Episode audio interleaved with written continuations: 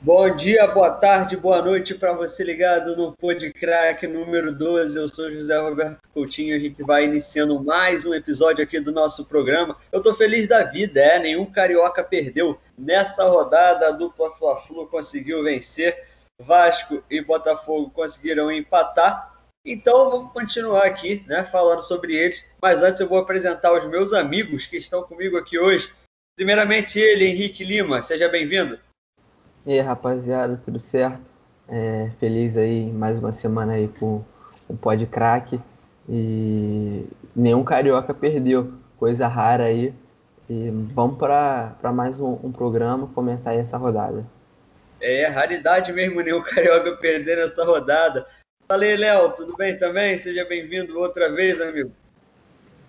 E aí, gente, boa noite. É, bom dia, boa tarde, boa noite para você que esteja ouvindo o Pod Crack aí. É, que bom, né? Nenhum carioca perdeu. Talvez seja a primeira vez que a gente tenha feito programa assim com esse, com esse cenário. O Henrique não tá tão triste hoje, né? O Botafogo conseguiu um resultado surpreendente. Mas vamos, vamos tocar mais esse barco aí, mais um pó de craque. Acabando o Campeonato Brasileiro, Fluminense, Flamengo. Os quatro clubes ainda têm objetivos a serem alcançados, né? É isso aí, vamos que vamos. O Flamengo segue vivíssimo aí no sonho pelo título do Campeonato Brasileiro. Mas vamos começar aqui pela ordem cronológica, como a gente já tem de costume. Vamos começar por Vasco e Bahia. Vasco e Bahia se enfrentaram em São Januário é, no último domingo. O jogo foi 0 a 0 Apesar do 0 a 0 do placar, foi um jogo movimentado, repleto de polêmicas, reclamação do lado vascaíno, expulsão. O zagueiro Leandro Castan acabou sendo expulso, inclusive não vai jogar o clássico contra o Flamengo na próxima quinta-feira. E no fim, o resultado ruim para os dois, né, Henrique? Pois é, os dois times aí que brigam contra o rebaixamento, é, empatando, é sempre ruim. É, o Vasco jogou é, em casa, fez a proposta dele. É, o Bahia é um time qualificado, é, dentre os que estão ali na zona de rebaixamento, tendo o Botafogo, que estava é, ridículo até o jogo de hoje. Então o Vasco jogou bem, teve cinco chutes ao gol, é, dois a mais que o Bahia, e, e tentou é, buscar o resultado. Teve um lance ali que os torcedores do, do Vasco pediram a expulsão é, do jogador do Bahia no lance aí de contato com o Benítez, é, mas o juiz seguiu e, e depois o Castan acabou sendo expulso é, num lance sem querer, mas sem querer também é é falta, tem, tem mão dentro da área, tem o carrinho sem querer. Tá bom, Nadine? Sem querer as coisas valem, tá bom? E, e ele foi expulso, ele, ele foi até as redes sociais, se desculpou, falou ali com o Douglas, o Douglas também é, aceitou as desculpas, porque é um lance de jogo, não tem muito o que fazer. Mas o, o Vasco tem que abrir o olho, porque jogos em casa contra times é, da zona do rebaixamento junto com ele, assim fica complicado é, não levar os três pontos para casa. Léo, é, primeiro eu queria que você falasse que faltou para o Vasco vencer esse jogo em casa, como o Henrique disse, não pode tropeçar contra adversários direto, principalmente jogando em casa. E segundo, sobre essa sequência do Vasco, porque tem o clássico contra o Flamengo, que no momento é o segundo colocado. Depois, visita o Fortaleza, que no momento é o 17 e a distância entre eles é de dois pontos, Fortaleza tem 35, Vasco tem 37, e depois recebe o Internacional, que dispensa comentários, líder do campeonato, vem embalado. Fala um pouco disso aí, Léo. É, só confrontos difíceis, né? Mas o que faltou para o Vasco foi repetir a atuação com o Atlético. Como a gente falou no podcast passado, se o Vasco jogasse o que jogou nos 70 primeiros minutos, primeiros minutos daquele jogo, ele não cairia. E também há méritos do Bahia, do Dado, Dado Cavalcante, né, de impedir o Vasco de conseguir jogar daquela forma. E o Vasco se acha um gol logo no início, dá mais tranquilidade, os jogadores conseguem é, ter mais calma para desempenhar o seu futebol, assim como aconteceu contra o Atlético. O Benítez não teve tanta liberdade assim, o Cano pouco tocou na bola. O Thales não vinha bem, não vem bem, ele ele tenta, ele se esforça, mas ele tem uma dificuldade enorme da continuidade de jogadas. Então, a expulsão não, não acho que tem influenciado tanto no jogo assim, não, que já foi é, já no encaminhamento final do jogo, né? É, mas faltou para o Vasco repetir a atuação que teve contra o Atlético e agora o Vasco vai, vai alternar confrontos diretos com, com confrontos contra líderes, líderes só é, jogos difíceis. É, é, de extrema importância que ele ganhe do Fortaleza. É, esse jogo era, era chave, esse jogo contra o Bahia era chave para o Vasco se afastar de vez da zona de rebaixamento. Não conseguiu pontuar, também não conseguiu segurar tanto o Bahia lá atrás. É, ele vai ter contato também com a boa vontade do esporte do Fortaleza, que estão pontuando muito pouco. Bahia vem esboçando uma recuperação, mas também nada de extraordinário. Eu ainda vejo luzes para o Vasco nesse campeonato. É, vamos ver. A sequência é difícil demais do Vasco. É, como o Léo falou, vai ter que alternar com os confrontos contra as duas melhores equipes do campeonato, um confronto direto contra o Fortaleza. Lembrando que depois disso o Vasco tem mais dois jogos. Jogo contra o Corinthians, time que ainda luta aí pela vaga na Libertadores. E contra o Goiás na última rodada, provavelmente vai pegar o Goiás aí, é, já rebaixado. Né? O Goiás não mostra poder de reação no campeonato. Então a última rodada pode ser mais tranquila para o Vasco, que quer se decidir logo, né? Parece que o Luxemburgo chegou para decidir a vida do Vasco quanto antes nesse sentido. Vamos depois falar do Vasco, vamos voltar depois é, para esse assunto, mas vamos falar agora do Fluminense, né? Fluminense venceu o Goiás por 3 a 0, né? Uma vitória tranquila aí do Fluminense, jogando em casa. É... E a gente lembra que no primeiro turno, aquele momento em que o Fluminense conseguiu uma arrancada, foi justamente nesse período, né, em que teve confrontos contra equipes que estão lutando pela parte de baixo da tabela. Nos últimos quatro jogos de 12 pontos, o Fluminense conseguiu 10 pontos, com três vitórias e um empate, né? É, quatro jogos sem perder, e agora é o quinto colocado. E agradeceu aí ao Botafogo que empatou com o Palmeiras, a gente falou sobre esse jogo. Fluminense amassou no primeiro tempo, né, Henrique? Tirou um pouco o pé no segundo, mas com o primeiro tempo avassalador. Você se arrisca a dizer que foi o, um dos melhores tempos aí do Fluminense na temporada? Olha, acho que foi, viu? O Fluminense ali tava imparável. Era ataque, assim. Ataque, ataque, ataque. Enfim, já tava defendendo muito bem. É, o Nino ali testou de cabeça para fazer o primeiro. E o Martinelli ali contou com sorte sorte de time que quer, quer ir para Libertadores, quer brigar lá em cima. É, dois gols ali é, desviados que mataram, mataram a possibilidade de qualquer coisa. O primeiro ainda bateu nas costas do goleiro do Goiás e morreu dentro da rede. O Fluminense ali com bastante intensidade voltou, né? A boa fase que estava com o Odair Helma, como você mesmo disse, de 12 pontos possíveis, conquistou 10. E tem tudo aí para garantir uma vaga na Libertadores, né? Com, o Palmeiras que ganhou a Libertadores, mais uma vaga se abre, é, ainda tendo a possibilidade da Copa do Brasil. Então eu acredito que o Fluminense consiga essa vaguinha para Libertadores. No mínimo, a pré-Libertadores o Fluminense consegue. E queria dar destaque também ao quase golaço do Nenê. Contou aí com, com um pouco de, de, de azar para a bola não entrar. A bola que com um pouco mais alta do que podia acabou saindo, mas tinha direção. Mas é isso, o Fluminense jogou bem no primeiro tempo, segundo tempo, é como você mesmo disse, deu, deu uma pesada no freio. Mas 3 a 0 no placar, não tinha muito que, que procurar não. Então foi, foi um jogo digno de time que briga aí pela Libertadores. Ô Léo, nas últimas rodadas sobre o Fluminense, a gente vinha falando sobre um time que vencia, mas não convencia. Nessa última rodada venceu e convenceu. O Fluminense está na quinta posição, o São Paulo é o quarto colocado, o Fernando Diniz acabou de ser demitido, né? O, o Raí também foi mandado embora. Eu queria saber se o Fluminense, né? É, é, o Fluminense nesse momento está a cinco pontos do São Paulo. Eu queria saber se ele ainda pode sonhar com, com a vaga direta na Libertadores. No é, caso, grupos, né? Sim, sim. É, eu ia até falar sobre isso mesmo. A, essa vaga direta pode ser vislumbrada pelo Fluminense, sim. São cinco pontos. O São Paulo está numa crise técnica e absurda. Dos últimos 21, só ganhou dois pontos. Então, e o, e o Fluminense, a boa notícia é que já está oito pontos do Atlético Paranaense, Ceará e Corinthians, que são oitavo, nono e décimo, né?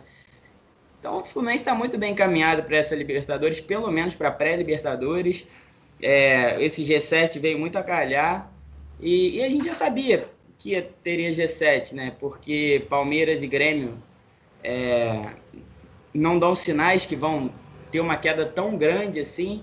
E aqueles times lá de baixo oscilam muito. Ceará, Corinthians, próprio Atlético, que tem feito um segundo turno ótimo, mas mesmo assim não mostra força para chegar lá em cima. E a gordurinha que o Fluminense acumulou com o Adair no início do campeonato está fazendo diferença agora.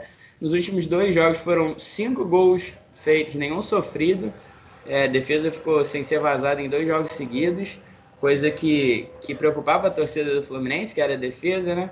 Marcão conseguiu aí encontrar uma forma de jogar. Não achei um jogo brilhante do Fluminense, mais uma vez.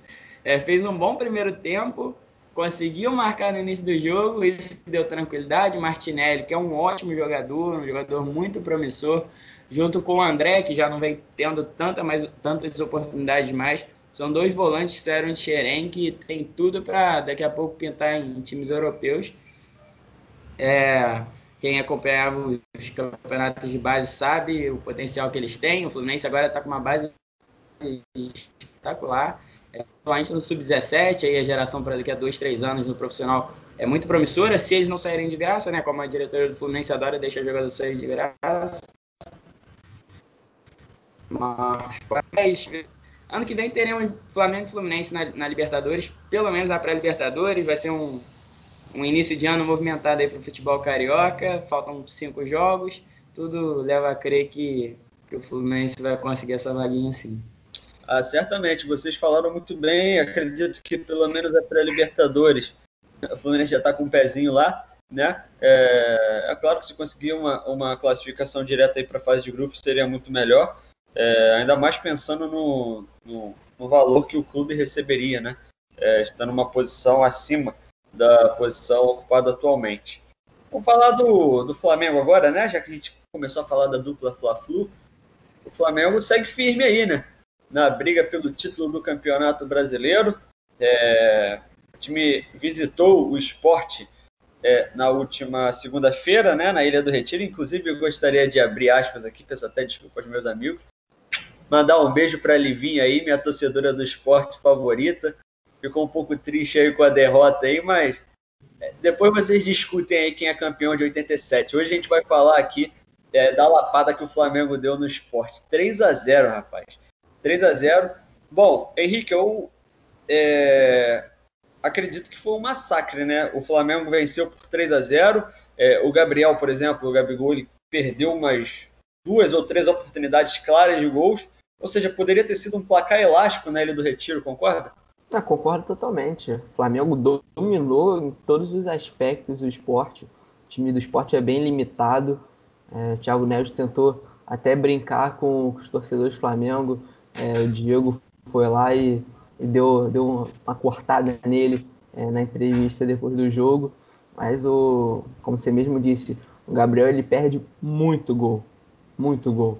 Se ele não perdesse a quantidade de gol que ele perde, o Flamengo estaria inteiro, com pontos de diferença é, na luta pela Libertadores aí que o Palmeiras foi campeão esse final de semana, é, teria chegado mais longe. É, são detalhes, cara. Futebol são detalhes. É, se ele melhora aí essa. Como eu posso dizer? Não a qualidade, porque qualidade ele tem, todo mundo sabe. Mas o poder de decisão dele. Ele, ele erra muito, mas tá, tá vindo uma sequência boa. O Flamengo aí é, voltando a vencer. Tá, tá colado aí no, no Inter, no número de jogos. E é, o campeonato vai pegar fogo aí pro final. O Flamengo aí não, não desistiu e, e tá brigando aí. Se o Rogério Senni é, colaborar e fazer o básico, o Flamengo tem, tem chance aí de ser campeão ainda esse ano. Flamengo mordendo firme ali na briga pela liderança, ainda tem um confronto direto contra o Internacional, mas a gente tem que pensar no clássico e no jogo contra o Red Bull Bragantino, que, que é um adversário aí, o Suduro de Ruê, tem a segunda melhor campanha do segundo turno. É... Léo, primeiro fala sobre essa vitória do Flamengo para cima do esporte, a facilidade que o Flamengo encontrou para jogar, se é, é, é, mérito do Flamengo ou se também tem um pouco da, é, da fraqueza do adversário. E sobre essa sequência aí do Flamengo, né? Vai jogar contra o Vasco, que luta para não cair, contra o Red Bull Bragantino, que ainda sonha com uma competição continental aí na próxima temporada. É, como atuação coletiva do Flamengo, acho que é uma das melhores. É, Diego e Gerson ali como dupla de volantes, coisa que se me falasse antes eu não acreditaria nunca que daria certo. Diego praticamente de primeiro volante, quem vem buscar a bola lá atrás para fazer a saída. É, o Rogério está usando a saída de três, né? Assim como Jesus usava, mas ele usa o Felipe Luiz por dentro para fazer a saída com o Arão e Gustavo Henrique como se fosse um líbero ali, né? Que vem, continua errando, Gustavo Henrique continua errando bastante na saída de bola, mas a atuação coletiva do Flamengo acaba mascarando isso. Espero que isso mais para frente não não venha à tona, né? O Flamengo não perca alguma partida em algum erro individual do Gustavo Henrique. É, o esporte peca muito pela falta de qualidade técnica dos jogadores. Até seus. O Lucas Mugni saiu, que vinha sendo um, um dos melhores da equipe, Jonathan Gomes, os dois meias criativos, né? Só sobrou o Thiago Neves, que vem conseguindo pontos por ele só, né? Por ele só não, mas ele vem fazendo os gols aí que vem dado as vitórias magras do esporte no campeonato. Mas o Thiago Neves, ele não aprende a lição, né? Ele quer falar, o Flamengo é um clube gigante, com 40 milhões de torcedores, o esporte está na beira do rebaixamento, o cara vai provocar, jogar para a torcida e teve o que mereceu. O Flamengo jogou muito melhor, é um time muito melhor que o esporte. É, a atuação coletiva do Flamengo foi excelente. Diego fez uma grande partida. O melhor jogador o jogador mais diferenciado, na verdade, é, que joga no território brasileiro há uns 4, 5 anos, seguramente, que é o Arrascaeta. Jogou muito, ele faz tudo parecer fácil, mesmo quando ele não faz gol, não dá assistências, ele simplifica no meio campo. É, a gente está vendo um pouco de Jorge Jesus nesse time do Rogério Senna, né? A ocupação de espaços sempre pela esquerda, quando a Arrascaeta vem pelo meio, Bruno Henrique ocupa lá. Gabigol e Everton Ribeiro trocando, Gabigol perdendo muito gol, mas é impressionante como ele cria situações de gol por ele só também. Como ele abre espaço, como ele se desloca para receber, como às vezes ele até é, não é fominha quando deveria ser, ele entrou pela esquerda, o Luan Poli deixou o canto inteiro aberto para ele chutar ele optou por rolar para o meio para o Bruno Henrique. Então esses gols podem fazer falta para o Flamengo, não fizeram agora. E e eu ainda acho que o Flamengo depende de si só. São quatro pontos para o Internacional.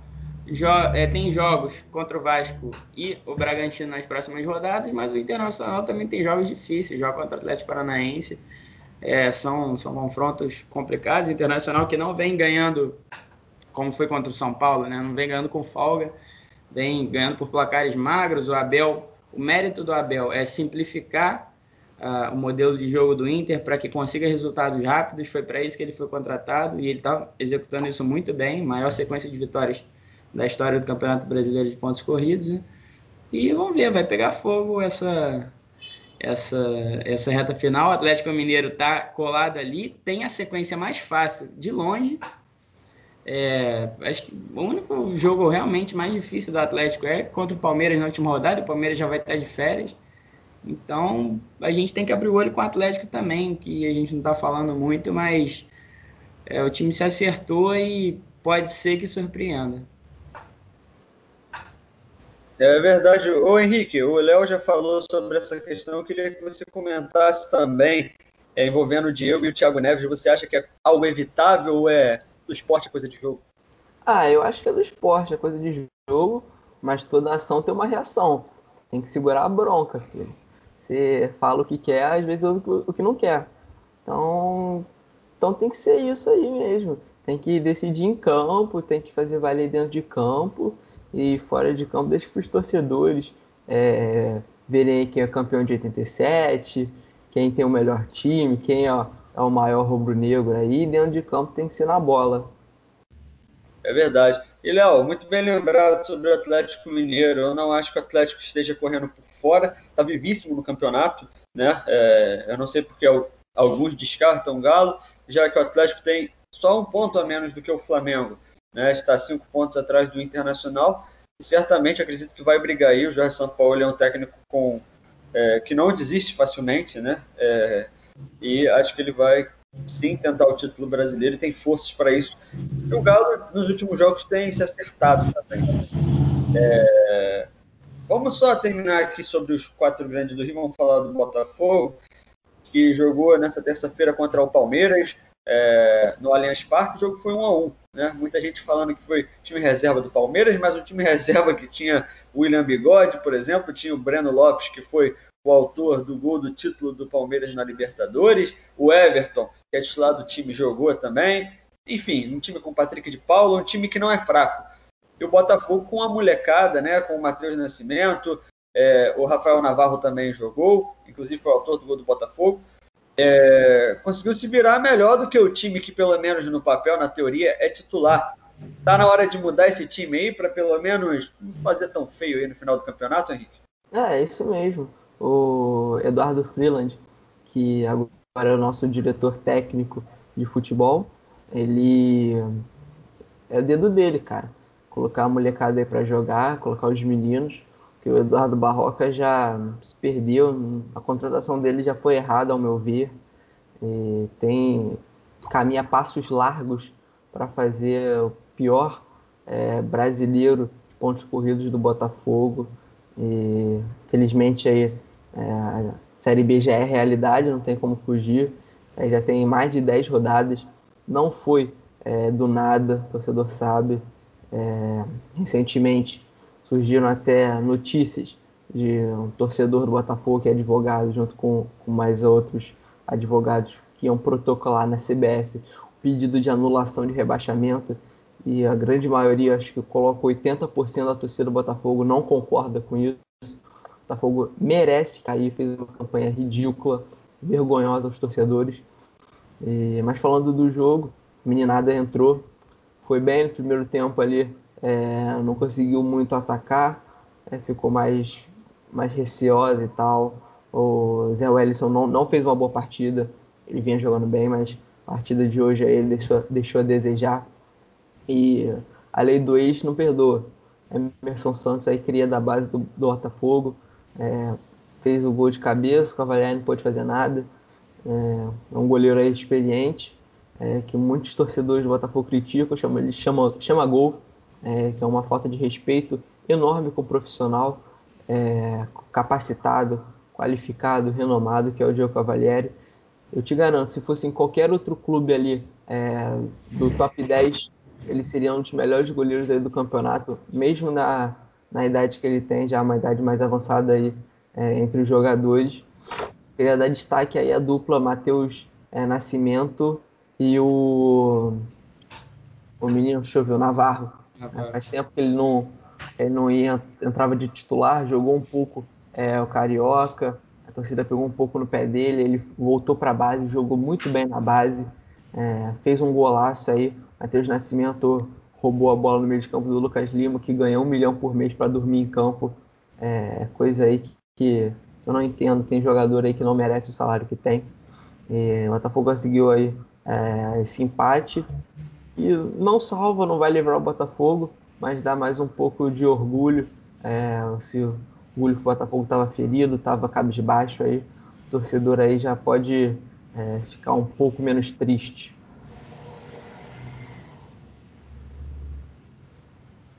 Tá mutado, meu irmão.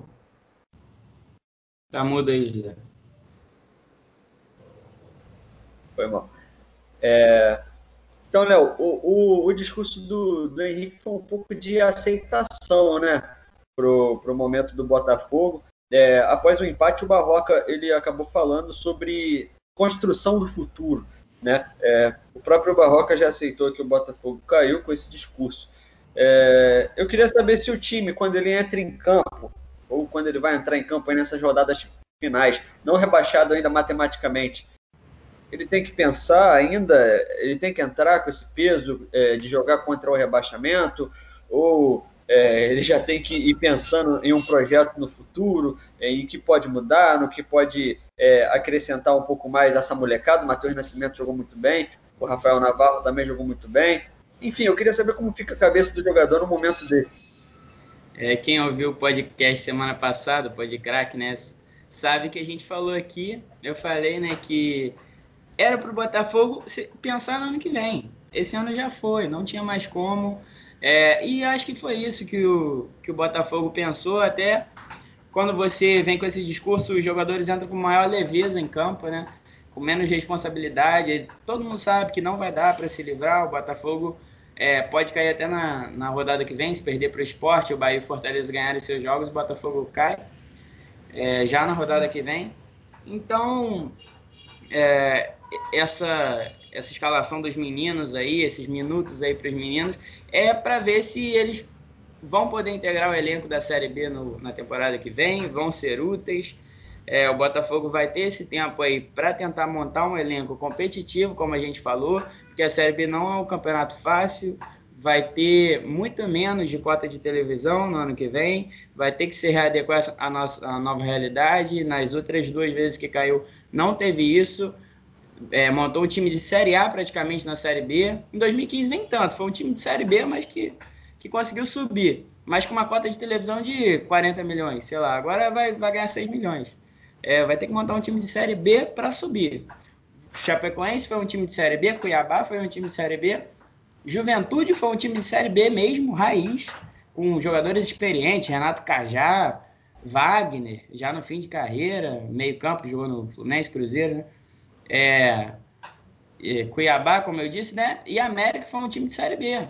E todos subiram. O Cruzeiro que quis montar time de Série A ficou penando aí, porque o time era muito desequilibrado, tentou aliar jovens jogadores. O Cruzeiro é um caso à parte também, que a crise política no início do ano é, foi, foi algo que nunca houve, assim, acho que nenhum clube brasileiro.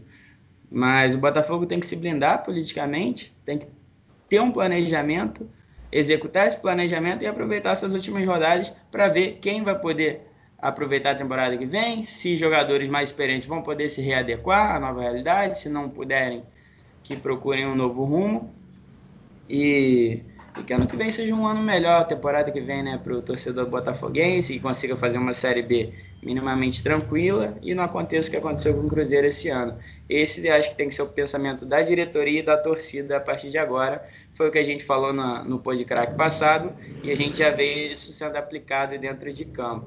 É o Palmeiras que ganhou a Libertadores, é, veio com o time reserva, que é muito qualificado, que é muito melhor que o Botafogo até, tanto na questão salarial dos jogadores quanto na qualidade técnica.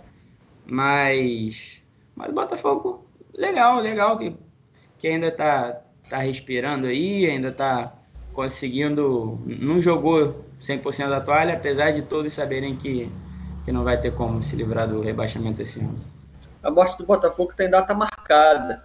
Ela só está sendo adiada aí nesses últimos jogos, acredito eu. É, eu acho que o torcedor do Botafogo não fica chateado quando é, ouve a gente falando isso, mas é porque o próprio time já jogou a toalha, já aceitou, já está se preparando para a próxima temporada, que seja pelo menos um pouquinho mais competente. Vamos é, dar um... Deixa eu só completar aqui. Se você não ouviu o Pod Crack semana passada, é, tá ouvindo agora, aproveita que você chegou até aqui, ativa o sininho aí, curte o, o vídeo, se inscreve no nosso canal para não perder nenhum pó de craque e ficar por dentro da semana dos clubes cariocas aí. É isso aí, não custa nada, né, Léo? É fácil e ouve a gente falando besteira aqui toda semana. Ué, nem sempre a gente fala besteira assim. Muita coisa que a gente tá falando tá, tá acontecendo mesmo. É, não, é verdade. Às vezes a gente tem um, um, uns momentos é, bem, bem complicados aqui, mas às vezes a gente acerta também, né? É, Vamos dar um, vamos dar um giro aí no nosso futebol carioca, vamos dar um giro. É, nesse final de semana rolou aí a final é, da Série A2 do Campeonato Brasileiro Feminino. Por que a gente está falando disso? Porque tinha carioca envolvido. É, o Botafogo chegou na final. Lembrando que o Botafogo já conquistou acesso para a primeira divisão. Acabou ficando com vice-campeonato. Perdeu jogando em casa para a Nápoles de Santa Catarina. Infelizmente, as meninas do Fogão aí foram derrotadas. Mas uma campanha espetacular aí do Botafogo. Quer falar alguma coisa a respeito, Henrique? Ah, só, só agradecer as meninas aí que lutaram, é, que deram orgulho à torcida do Botafogo, que essa temporada aí foi bastante difícil e elas aí é, se mostraram bastante é, guerreiras, conquistaram aí o acesso. Afinal, é, acontece, as meninas aí fizeram, fizeram o possível, acabaram perdendo os dois jogos aí por 2 a 1 um, mas no detalhe, cara, final, assim, decidida no detalhe, mas elas estão de parabéns aí. Que ano que vem a gente possa é, brigar pelo título da Série A. Lembrando que para os especialistas aí, o Botafogo não era nem cotado para chegar nessa final, né? já tinha conseguido o acesso. E na SEMI jogou contra o Bahia, o Bahia era favorito, mas as meninas foram guerreiras, conseguiram passar pelo Bahia, mas na final acabaram caindo aí para o time catarinense. Vamos falar agora de seletiva do Campeonato Carioca. É, a Cabo Friense é, lidera agora a seletiva, lembrando que tem seis times aí nesse grupo preliminar. Um dos times vai à fase principal né, do Campeonato Carioca, os outros cinco caem para agora a chamada Série A2, que era a Série B1 do Campeonato Carioca, e nada mais é do que a segunda divisão do campeonato aqui do Rio de Janeiro. A Cabo Friense conseguiu vencer o Nova Iguaçu, que liderava o campeonato por 1 a 0 agora é líder, e lidera aí com 10 pontos. O Nova Iguaçu também tem 10 pontos, e as equipes vêm acompanhadas aí de Sampaio Correia e Americano, que tem 7 pontos. É, só mais um destaque aqui, antes da gente ir para outra pauta. O Givanildo de Oliveira ele foi apresentado pelo, pelo América, apresentado é, nas redes sociais, ele nem chegou é, a, a, comandar um treino pelo, pelo América, mas ele foi diagnosticado com a Covid-19 e, e, o América, por que eu estou falando do América? O América está disputando a seletiva, é, já anunciou aí o técnico Josué Teixeira para o comando é, do time do, do América. Inclusive, ele já realizou o primeiro treino pela equipe. Então, melhoras aí ao Givanildo de Oliveira, para quem não conhece, é o rei do acesso aí da Série B. Só para é... seria bacana ver o Givanildo aí na, seria. No Campeonato Carioca, né? Ele está um ano desempregado, coisa que é inexplicável, porque o Givanildo, em 2017, conseguiu um acesso com a América improvável para a Série A do Campeonato Brasileiro, 17 e 18, sei lá, não lembro. Mas foi outro dia. O Givanildo acumula bons trabalhos, conseguiu acesso com o Santa Cruz, conseguiu acesso é, sete vezes é, entre Série B e, C. Então é um cara muito subvalorizado assim no, no cenário nacional, não dá para entender o porquê. É um técnico que, que tem uma, uma boa ideia de jogo, uma defesa sólida, transição rápida.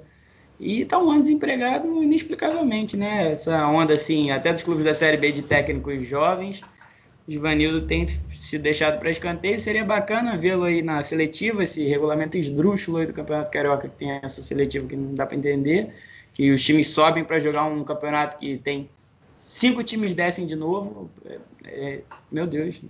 Mas enfim, que os grandes não podem cair, tá tudo errado. Mas ferge, né? Ferge isso aí, maluquice. É verdade, mas concordo com você, Léo. Seria muito bacana, seria muito bacana mesmo. Não só para o Givanildo, mas para o América também. Né? É um clube de bastante tradição aqui no futebol do nosso estado. Vamos falar de Pod Ranking agora, vamos falar aqui do nosso bolão do Podcrack, né? O Luiz, ele não, não participa mais com a gente aqui. Inclusive, queria mandar um abraço para ele, ele sempre está ouvindo aqui a gente, fazendo muito sucesso aí. Mas ele lidera a competição, é, ele me ultrapassou. Ele agora é líder, vamos à classificação geral aqui. O Luiz tem 41 pontos. Eu que estava na liderança, agora tenho 40 pontos, acabei perdendo a liderança novamente. O Léo tem 39 pontos, a parte de cima está bastante embolada. A Natália, ela tá marrenta, rapaz. Ela tá com 35 pontos na quarta posição, mas em off aqui, né? A Natália não está participando com a gente hoje, mas no nosso grupo lá, ela deu uma provocada no Léo, falou que está chegando. Eu queria que o Léo falasse daqui a pouco sobre isso. E o Henrique está na lanterna com 27 pontos, mas ainda dá tempo. É um campeonato de, de muito vai e vem, de muito altos e baixos aí. Fala sobre essa provocação aí da Natália, Léo. É, é para quem tava líder disparado outro dia, né? Já tô olhando a Natália no retrovisor que tava lá embaixo. Mas tá tudo muito embolado. Ela pode até ser campeã se, se bobear, se bobear, até o Henrique dá uma disparada aí, não sei, porra. Mas, mas pô, tá, tá bom essa disputa, tá equilibrado. O Luiz sempre chato, né, com o Fluminense dele. E sempre, pô, garantindo uns pontinhos aí. José também saiu lá de baixo, encostou. Ah, tá equilibrado, tá legal, tá. Espero que quem esteja assistindo esteja gostando também. Estão deixando a Natália sonhar. Vamos falar sobre a pontuação da rodada. O Luiz foi o líder da rodada com 11 pontos, a Natália fez 9 pontos. Eu e o Léo fizemos 8 pontos e o Henrique fez 6 pontos. E aí, Henrique, vai vai engatar ainda no campeonato? Qual é, é, ou é brigar aí para não ser o lanterna? Ah, é seguindo igual o Botafogo. o que, que tá fora de campo se assemelha com a realidade dentro. Tem muito para onde fugir, não. É difícil, tá complicado, mas acredito que o Henrique ainda vai dar uma, uma alavancada aí no campeonato. Vamos para a próxima rodada, então. Vamos ter aí cinco jogos até o nosso próximo podcast. O Luiz e a Natália não participaram. No caso, o Luiz já, já, já deixou aqui a gente, mas a Natália, que não participou hoje, também mandou é, os seus resultados. Então vamos lá. Começando por você, Henrique. Vamos de Bahia e Fluminense. 2 a 0 Flusão. Léo. Bahia e Fluminense lá em Salvador? Isso. Vai ser 2x1 Bahia. Beleza, eu vou aos placares aqui. Eu concordo com o Léo, coloquei 2x1 para o Bahia. O Luiz foi contra o Fluminense e colocou 2x0 para o Bahia. Eu não sei que tática ele usa. E a Natália botou 2x1 para o Fluminense. É, os placares bem parecidos. É, Henrique, vamos de Flamengo versus Vasco. Esse jogo acontece na quinta-feira. 2x0 Flamengo. Léo. 2x0 Flamengo. É, o, eu fui de Flamengo 2 a 2 com o Vasco.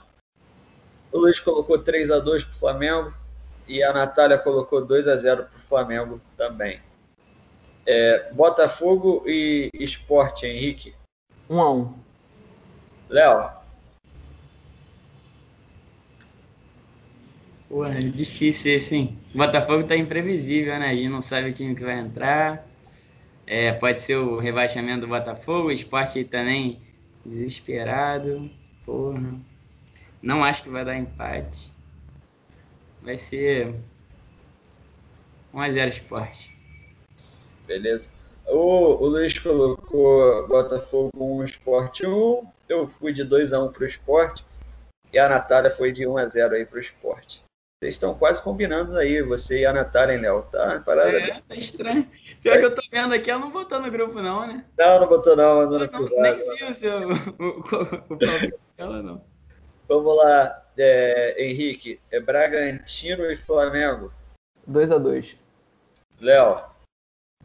2x1. 1x1. 1x1.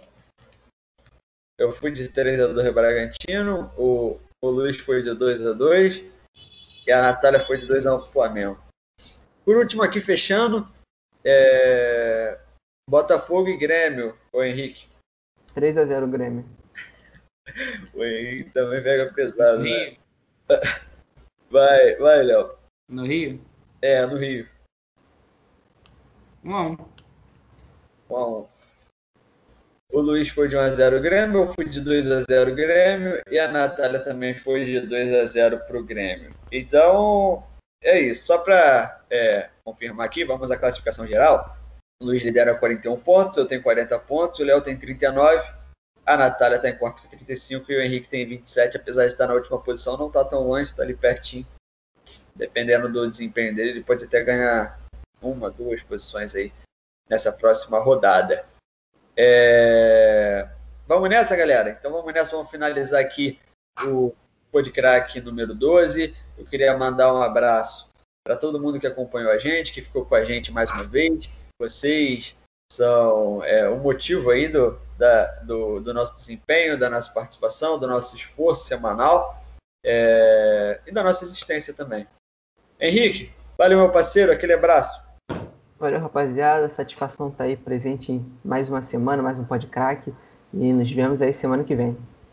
Léo, de olho aí na liderança, hein, parceiro. Abraço. Valeu, rapaziada. O Pod Crack tá bom, o Campeonato Brasileiro tá muito bom, o Pod Rank, né, tá bom. O Campeonato Brasileiro tá muito bom também, tanto na parte de cima quanto na de baixo. Os clubes cariocas ainda vivos em tudo, menos o Botafogo, né? Mas vai ter muito assunto aí para as próximas semanas. É isso aí, eu vou ficando por aqui também, vou mandando meu abraço, meu beijão para todo mundo que ficou com a gente. Até a próxima. Pode crack, o lugar onde até você é craque. Valeu!